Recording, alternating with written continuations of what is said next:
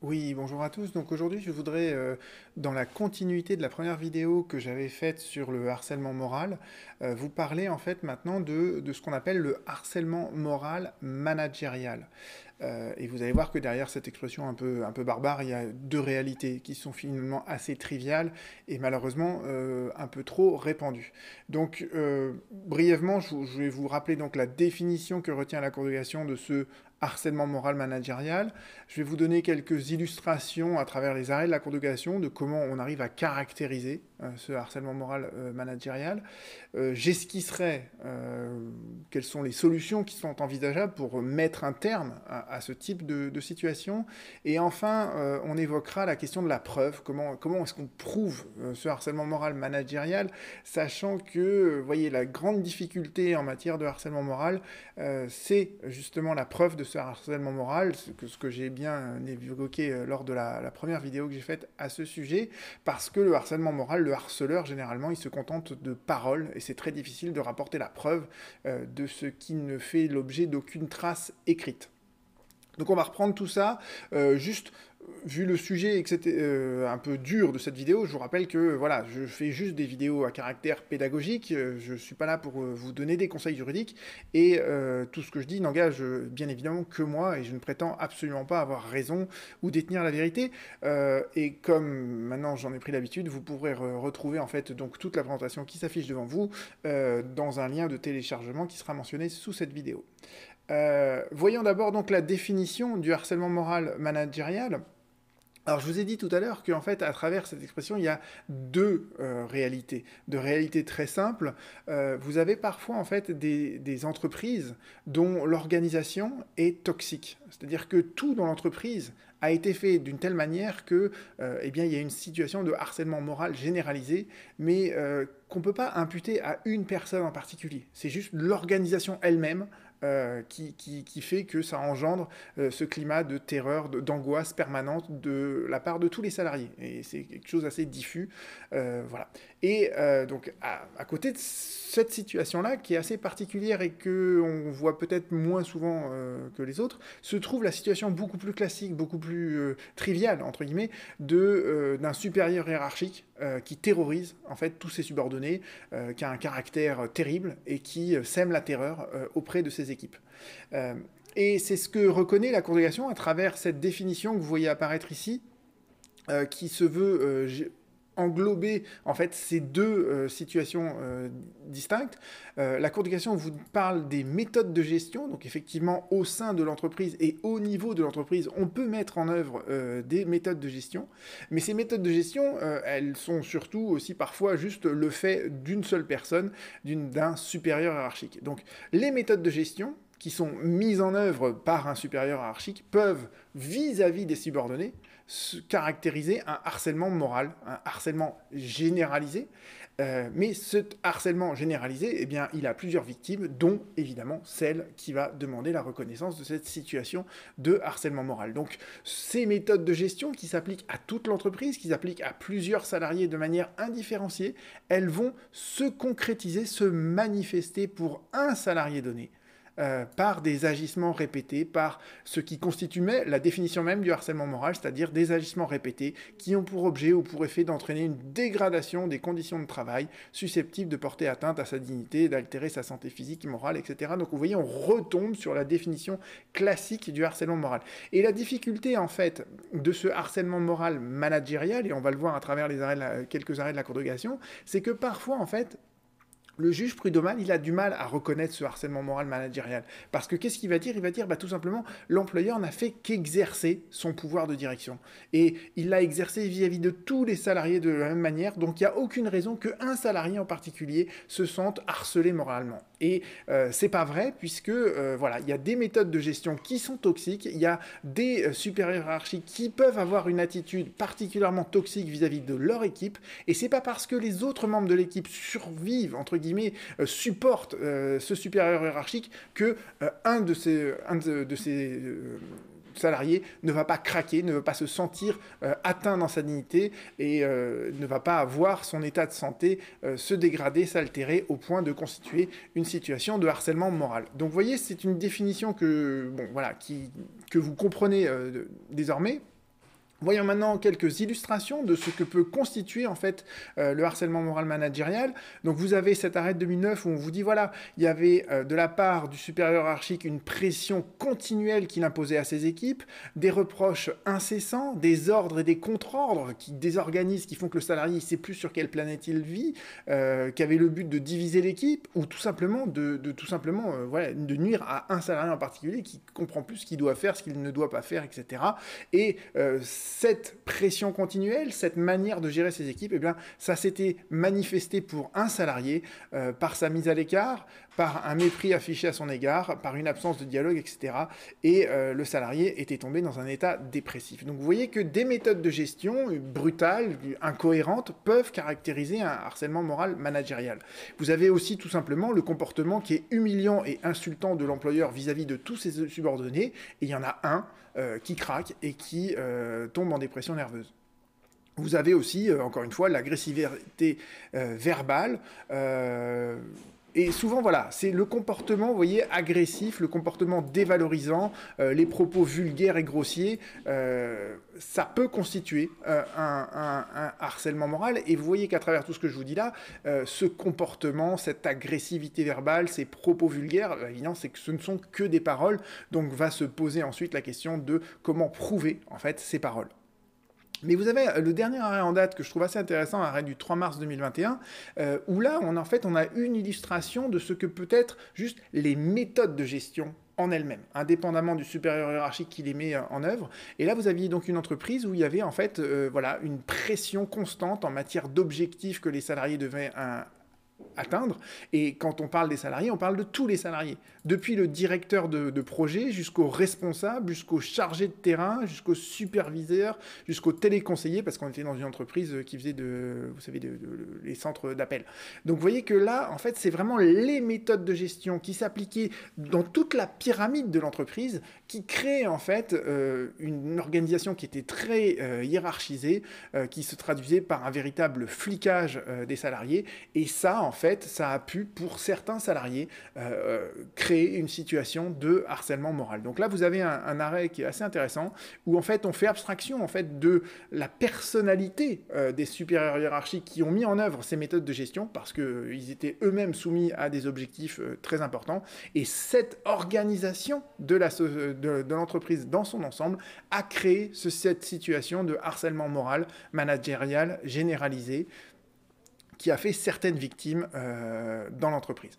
Donc voilà en fait quelques illustrations. Si vous voulez, parce que le but de cette chaîne de droit, c'est de vous apprendre à voler de votre propre aile, si vous voulez faire une recherche de jurisprudence, bon, bah, je vous invite à reprendre donc, le, moteur de recherche euh, qu'on a créé, euh, qui s'appelle iadroit.fr, et il suffit tout simplement de mettre, voyez, méthode de gestion et harcèlement moral dans la, requête, où vous cliquez sur ce lien que vous allez retrouver, et vous allez tomber sur tous les arrêts concernant cette problématique. Alors il y, a, des arrêts qui vous intéresseront pas nécessairement, mais vous allez retomber notamment sur cet arrêt du 3 mars 2021. Pourquoi je le mentionne à nouveau? Parce que euh, quand on lit le moyen du salarié, on voit en fait comment il a réussi à prouver en fait ce harcèlement moral euh, euh, managérial, c'est qu'il disposait de nombreuses attestations. Et là, vous voyez que dans ce type de situation, s'il y a des salariés qui sont partis de l'entreprise, ils sont plus soumis au pouvoir de direction de l'employeur, ils sont plus soumis à cette situation de harcèlement moral managérial. Donc, l'ancien salarié peuvent, une fois qu'ils ont retrouvé leur liberté de parole, faire des attestations. Donc, c'est important pour essayer de prouver un harcèlement moral managérial de, de garder la contact avec les salariés qui sont partis parce qu'ils ne supportaient plus euh, cette, cette ambiance. Euh, là, en plus, bon, il y avait vraiment carrément, c'était euh, des, extraits de presse, euh, plusieurs, donc, témoignages. Évidemment, le salarié prouvait la dégradation de son état de santé par des documents médicaux, et je vous ai dit à quel point, dans ma précédente vidéo, c'était important. en plus, là, en l'occurrence, il avait même fait une tentative de suicide, voyez, il avait ensuite été passé en mi-temps partiel thérapeutique, voilà. Donc, il avait quand même énormément d'éléments, de, de preuves qui ont permis, en fait, de caractériser ce ce, harcèlement moral managérial. Et vous voyez, la, Cour d'appel euh, n'avait pas retenu ce harcèlement moral managérial, c'est pour ça que je, cite l'arrêt, c'est que euh, la Cour euh, d'appel, elle avait dit que bah, tous les éléments que le salarié avait rapportés, c'était des considérations qui étaient trop générales, c'était des considérations sur les méthodes de gestion, mais ça s'était pas manifesté précisément à l'encontre du salarié qui s'estimait victime de harcèlement moral. Et ça, c'est une des difficultés récurrentes qu'on a dans ce type de dossier, c'est qu'en fait, les juges disent, bah voilà, bon, le pouvoir de, direction de l'employeur, euh, parfois, il est un peu brutal, et il faut, s'en accommoder. Et la Cour de cassation lui dit non, non, non, absolument pas. Euh, voilà, il y avait de nombreux témoignages qui montraient euh, cette pression diffuse dans toute l'entreprise ce, véritable flicage euh, qui s'était traduit pour ce salarié par une souffrance au travail. Euh, et c'est un euphémisme, puisque on, a vu juste au-dessus dans le moyen qu'il y avait même eu une tentative de suicide. Donc sans aller jusqu'à la tentative de suicide, vous voyez bien que euh, bah, ce harcèlement moral managérial, il peut se caractériser par ces méthodes de gestion dans l'entreprise. je vous ai également mentionné cet arrêt du 8 juillet 2020 où là aussi la cour d'appel considère qu'il n'y a pas de harcèlement moral managérial. Pourquoi? Parce que bah, il y avait une pression, certes, il y avait un peu de surmenage, il y avait des contraintes de gestion. Euh, l'employeur avait euh, recadré euh, le salarié, l'avait rappelé à l'ordre, mais il n'avait fait que qu'exercer son pouvoir de direction. Les objectifs qu'il lui avait fixés étaient tout à fait réalistes. Et bon, ma foi, si le supérieur hiérarchique envoie des mails au salarié le dimanche ou le soir, tard le soir, c'est pas constitutif de harcèlement moral. Si le dirigeant veut travailler chez, chez lui euh, le soir, il peut parfaitement le faire. Et euh, la Cour de cassation lui dit non, non, non, non. Euh, d'abord, il faut bien comprendre une chose, et c'est une solution qu'on retrouve très souvent en, matière de harcèlement moral, c'est que le harcèlement moral est constitué indépendamment de l'intention de son auteur. Ça veut dire qu'en fait, on peut caractériser une situation de harcèlement moral quand bien même le harceleur n'a pas conscience qu'il est en train de commettre un harcèlement moral. Donc ça, c'est la première chose que nous dit la corrélation. Et autre chose qu'elle nous dit, elle nous dit, pour les, mails qui étaient envoyés euh, le dimanche ou tard le soir, eh bien en fait, euh, l'employeur ne justifiait pas qu'il y avait une raison objective pour le faire. Et ça, c'est important parce que vous voyez qu'on peut harceler quelqu'un en dehors des heures de travail on peut le harceler le soir en lui envoyant des mails tard le soir. Et vous voyez que ça, ça mine autant euh, la santé du salarié que euh, les brimades dont il peut faire l'objet quand il est sur son lieu de travail. Donc je trouve que c'est un arrêt qui est intéressant, c'est pour ça que je voulais le, mentionner ici. Euh, et là, vous avez un arrêt de la chambre criminelle. Pourquoi? Parce que le harcèlement moral, c'est sanctionné pénalement. Et vous allez voir, on va revenir sur cette idée juste après. Et là, en fait, euh, la cour d'appel, encore une fois, avait dit euh, non, non, il n'y a pas de harcèlement moral. Bon, certes, on était dans un milieu euh, un peu dans Top Chef euh, avec euh, Gordon Ramsay, quoi. Euh, le chef cuisinier claquait des doigts, il criait, il engueulait tout, tout, tout, tout, le personnel en cuisine, en les traitant de bons à rien, vous n'avez qu'à pas prendre de métier d'homme, etc. C'était des propos certes désobligeants, et vous voyez que la cour d'appel excuse ce genre de comportement, mais bon, on est en cuisine, circuler, il n'y a rien à voir. Et la cour de cassation lui répond non, non, non, non, il peut y avoir une situation de harcèlement moral, et il faudra qu'une cour d'appel le renvoi euh, l'examine à nouveau. Pourquoi? Parce que euh, le comportement de ce supérieur hiérarchique, ça excède les limites euh, du pouvoir de direction de l'employeur. Le pouvoir de direction de l'employeur, il n'a pas à être brutal. L'employeur, il n'a aucune justification a priori valable d'insulter ses subordonnés. D'accord? Et donc là, on, on est au-delà des limites, en fait, du pouvoir de direction d'un employeur. Donc voilà, vous avez à peu près plusieurs exemples de ce que peut constituer un harcèlement moral managérial. Maintenant, quelles sont les solutions? Alors euh, là, je vais être très court hein, parce que je ne sais pas. C'est de l'appréciation au cas par cas et je suis pas, je suis là juste pour faire des vidéos pédagogiques, d'accord? Je suis pas là pour donner des conseils juridiques. Euh, mais il y a deux situations qui peuvent se, euh, qui sont envisageables. Quand on est dans une grande entreprise, une entreprise où il y a par exemple des, vous voyez, très hiérarchisé avec euh, plusieurs niveaux euh, N plus 1, N plus 2, N plus 3 de hiérarchie au-dessus de vous, ou quand euh, vous avez une entreprise, vous voyez, avec un, réseau en fait d'agences à travers la France, où les RH sont centralisés à Paris et vous travaillez dans, une, dans un établissement en province, une des solutions, ça peut être d'alerter la hiérarchie, euh, d'alerter les RH, de leur faire comprendre que voilà, il y a un supérieur hiérarchique qui a une attitude euh, fortement toxique vis-à-vis de ses équipes. Donc ça, c'est une des solutions possibles. Si vous êtes en revanche dans une petite entreprise, alors là, pour le coup, ça peut valoir le coup de euh, généralement, le supérieur hiérarchique, c'est souvent celui qui est l'employeur aussi. Donc là, ça peut valoir le coup d'aller alerter l'inspection du travail, qui est un, quelqu'un de, entre guillemets, neutre et d'objectif par rapport à, cette situation-là, et qui va pouvoir faire une enquête sur euh, les conditions de travail dans l'entreprise et auditionner, en fait, tous les salariés. Euh, d'où l'intérêt d'ailleurs d'avoir des, différentes auditions. Donc vous voyez que, euh, voilà, je n'ai pas de solution miracle, entre guillemets, mais en fonction de l'entreprise dans laquelle vous êtes, bah, ça peut valoir le coup de vous adresser directement au RH euh, parce qu'ils sont suffisamment loin, entre guillemets, de cette situation de harcèlement moral managérial pour pouvoir le traiter de manière objective, euh, ou alors carrément aller en dehors de l'entreprise auprès de l'inspection du travail, dont c'est une des missions, en fait, de, euh, de, faire cesser ce type de situation de harcèlement moral. Et quant à la preuve, eh bien la preuve bon, je peux aller jusqu'au bout de la, la, preuve, en fait, il faut bien distinguer deux choses. Je vous ai dit tout à l'heure, le harcèlement moral, ça peut être sanctionné pénalement. Donc vous pouvez parfaitement vous constituer partie civile devant une juridiction pénale, et il faut savoir dans ces cas-là qu'il n'y a pas de principe de la loyauté de la preuve.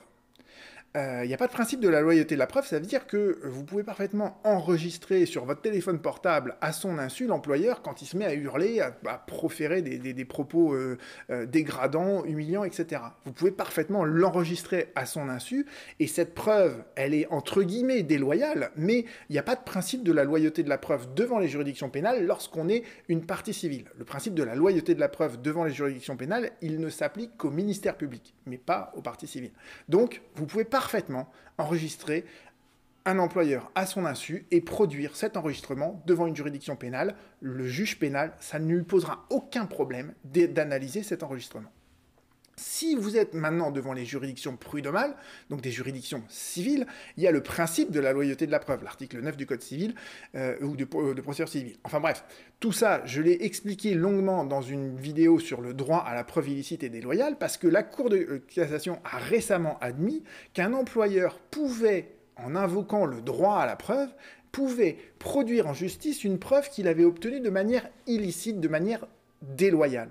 Et vous voyez bien que le harcèlement moral, c'est une attitude déloyale de l'employeur, une attitude illicite de la part de l'employeur ou du supérieur hiérarchique. Donc, ça choque pas vraiment que la preuve de cette attitude illicite soit rapportée avec une preuve qui, elle aussi, est illicite. Donc, ça, ça reste à juger, vous voyez ce que je veux dire, mais euh, face à un employeur qui a un comportement qui pourrait même relever du pénal, mais finalement on se retrouve devant les juridictions civiles parce qu'on n'a pas envie de, mettre en œuvre l'action pénale, euh, eh ben je vois pas en quoi c'est théoriquement choquant d'enregistrer un employeur à son insu et de produire cet enregistrement devant la juridiction pénale, euh, euh prud'homale, pardon, donc devant la juridiction civile voyez et, je pense que le droit à la preuve, de ce point de vue-là, il est très important parce que, encore une fois, le harcèlement moral, et surtout le harcèlement moral managérial, se traduit et se manifeste très souvent par les propos injurieux, dégradants et humiliants d'un supérieur hiérarchique. Donc il n'y a pas de trace écrite. Donc le seul moyen de prouver un comportement qui ne laisse pas de trace écrite, bah, ça peut être justement l'enregistrement à l'insu de celui qui profère ses propos. Donc je pense que de ce point de vue-là, cet arrêt de la Cour de cassation où il a été reconnu que l'employeur pouvait produire en justice une preuve obtenue d'une manière illicite, eh bien euh, la solution, elle est symétrique et le salarié peut lui aussi prouver devant le juge, à partir d'une preuve obtenue de manière illicite, un comportement qui lui-même est illicite puisqu'il s'agit de harcèlement moral. Je vous remercie pour votre attention et on se retrouve très bientôt.